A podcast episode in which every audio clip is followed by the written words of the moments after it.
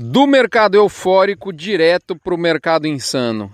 Esse é o título do nosso curto prazo da arroba, nosso mini front, edição número 528, que está indo ao ar no dia 25 de junho, em nome das nossas empresas parceiras, que eu tenho o prazer de elencar para vocês na sequência. Moçada, semana passada eu disse que um caminhão tinha passado em riba, como nós dizemos aqui em Goiás, do boi da bolsa e eu havia perguntado se alguém tinha aí anotado por um acaso a placa desse caminhão. Pois eu digo que nessa semana que está se encerrando, o boi deu ré, o boi não, desculpe, o mesmo caminhão deu ré e pisoou mais ainda na B3 ao ponto de termos saído de uma condição de 30 reais por arroba de ágil para entre safra frente ao mês de maio para um deságio frente ao mercado físico de junho. Saímos da euforia para a insanidade de mercado simplesmente entre o final de maio e final de junho. No mundo real, fora do ar-condicionado, o que, que a gente está vendo? Eu respondo essa pergunta em nome das parceiras do Front MSD, Vmax, Nutron Cargill, UPL Pronutiva, Cicobi Cred Goiás, Boitel da Agropecuária Grande Lago, Alflex, Asbran, da a minha amiga Beth Chagas e gerente de pasto. Mas vamos lá, moçada. Essas nossas parceiras vão vão vão te dizer agora o que está acontecendo fora do ar condicionado.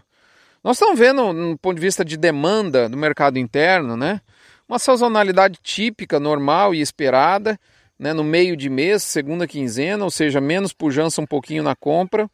Em compensação, do ponto de vista da demanda externa, a exportação vem no mês de junho com dados preliminares bastante bacanas, uma melhora importante, uma aceleração no volume embarcado de 15% sobre o mês de maio, chegando perto do mesmo nível exportado em junho, claro, se esses dados preliminares se forem confirmados até o fim do mês. Eu lembro também que a Argentina não vai retornar de maneira plena ao mercado exportador, isso é bastante bacana para o, os volumes do Brasil.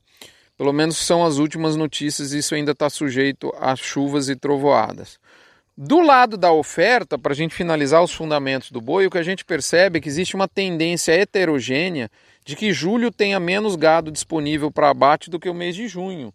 A gente está mais ou menos é, viso, entendendo isso dessa forma.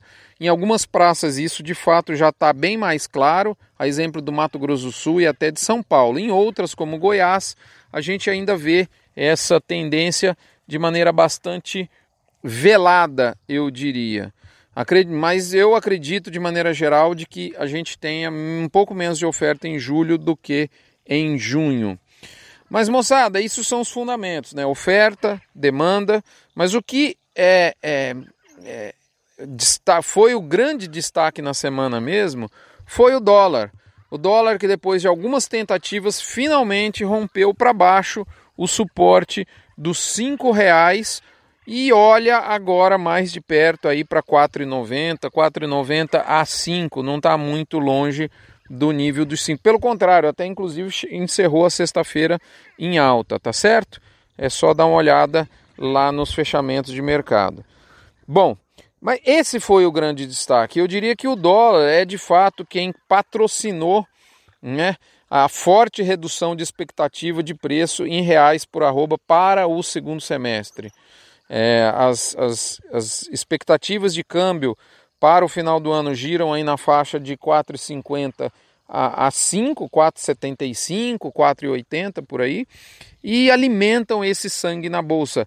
Foi justamente esse dólar mais ameno que, que ele startou, ele, ele, ele desarmou o disjuntor das commodities na bolsa e serviu para o milho e serviu para o boi. Tanto milho quanto boi abandonaram um pouco dos fundamentos e, e foi o componente financeiro que falou mais alto. A gente falou muito disso na semana passada.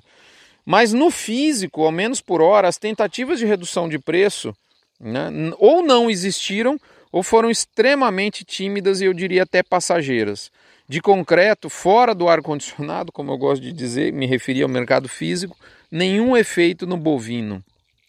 Tudo Para finalizar, gente, eu tive uma, uma enxurrada de, de contatos no WhatsApp, humanamente impossível eu responder os, os assinantes e não assinantes, não dá. Né? Mas eu procurei reunir, responder as ponderações, questionamentos, preocupações que foram enviadas para mim nesse em quatro, em quatro pontos aqui que eu vou, que eu vou passar nesse momento aqui. É, dois, os dois primeiros foram ditos na semana passada e são ainda especialmente válidos. Primeiro, a B3 com curva de preços futuros sem prêmio, ou pior, com deságio, né, vai de fato achatar a oferta mais ainda do segundo semestre. Né? Não me venham com a, com a questão de que ah, mas o milho baixou, será que não vai ter um pouco mais de boi confinado? Moçada, o milho baixou 20 reais. Vamos, vamos supor que isso de fato vá se consolidar.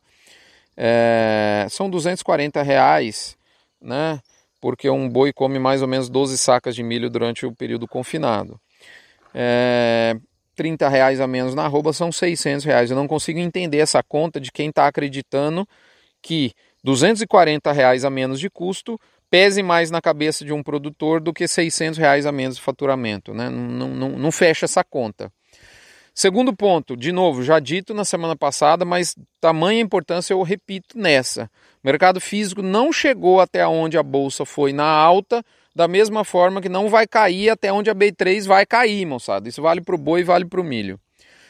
E para mais focado ainda em mercado futuro, mais dois pontos, esses eu faço questão de chamar atenção aqui, muito em função do que eu recebi dos assinantes pelo WhatsApp. Primeiro, eu relembro para todos aqui o recado que eu disse no dia 18 de junho, justamente para os assinantes, há, há praticamente 10 dias atrás. Quando você entra em qualquer operação do mercado futuro, é fundamental você ter bem claro quanto dinheiro você pode perder. Palavras do Ricardo Eis. Ele fez uma analogia hoje conversando comigo muito bacana. Pensa que você entrar comprado no mercado futuro é mais ou menos o mesmo do que você pegar uma mochila com peso e pôr nas costas e você vai sair andando com essa mochila. De repente, essa mochila pode pesar pouco se por um acaso o percurso for leve, numa descida, né? né? Ou seja, você está ganhando dinheiro na bolsa, mas você pode encarar uma subida na mochila. Será que o peso que você pôs nas suas costas, o tamanho da posição que você fez no mercado futuro, é adequado para o que suas costas suportam? Esse é o ponto. Então, pense nisso. Né? Você tem que carregar a mochila ganhando dinheiro, perdendo dinheiro ou ficando no zero a zero. Tá? Quarto e por fim, mercado eufórico mudou para um mercado insano. E eu compartilhei com os assinantes nesse finalzinho de semana um podcast sertanejo, na verdade foi um áudio via WhatsApp, que é, uma, que é, uma, é um conteúdo específico para quem assina o Front, que chama conteúdo premium. E é um ensinamento que eu sorvi que eu, que eu aprendi com a turma da Faria Lima. Né? Eu, eu cito lá. E essa turma fez um post bem bacana no Twitter falando que há duas formas de se lidar com mercados insanos. E é exatamente isso que a gente vê hoje com o boi na bolsa. O mercado está insano. Em mercados insanos, você tem duas alternativas. A primeira é, meu amigo, sabe qual? Ficar de fora olhando. E a segunda está lá no conteúdo prêmio dos assinantes. Um abraço é, o mercado pode até ficar insano, mas você, meu amigo e minha amiga, nunca.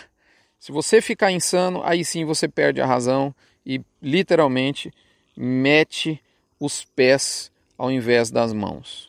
Um abraço, até o próximo episódio. Saúde em excesso, sanidade mental para você e saúde no seu corpo físico. Até a próxima, moçada. Obrigado pela sua audiência e pela sua paciência acima de tudo. Um abraço.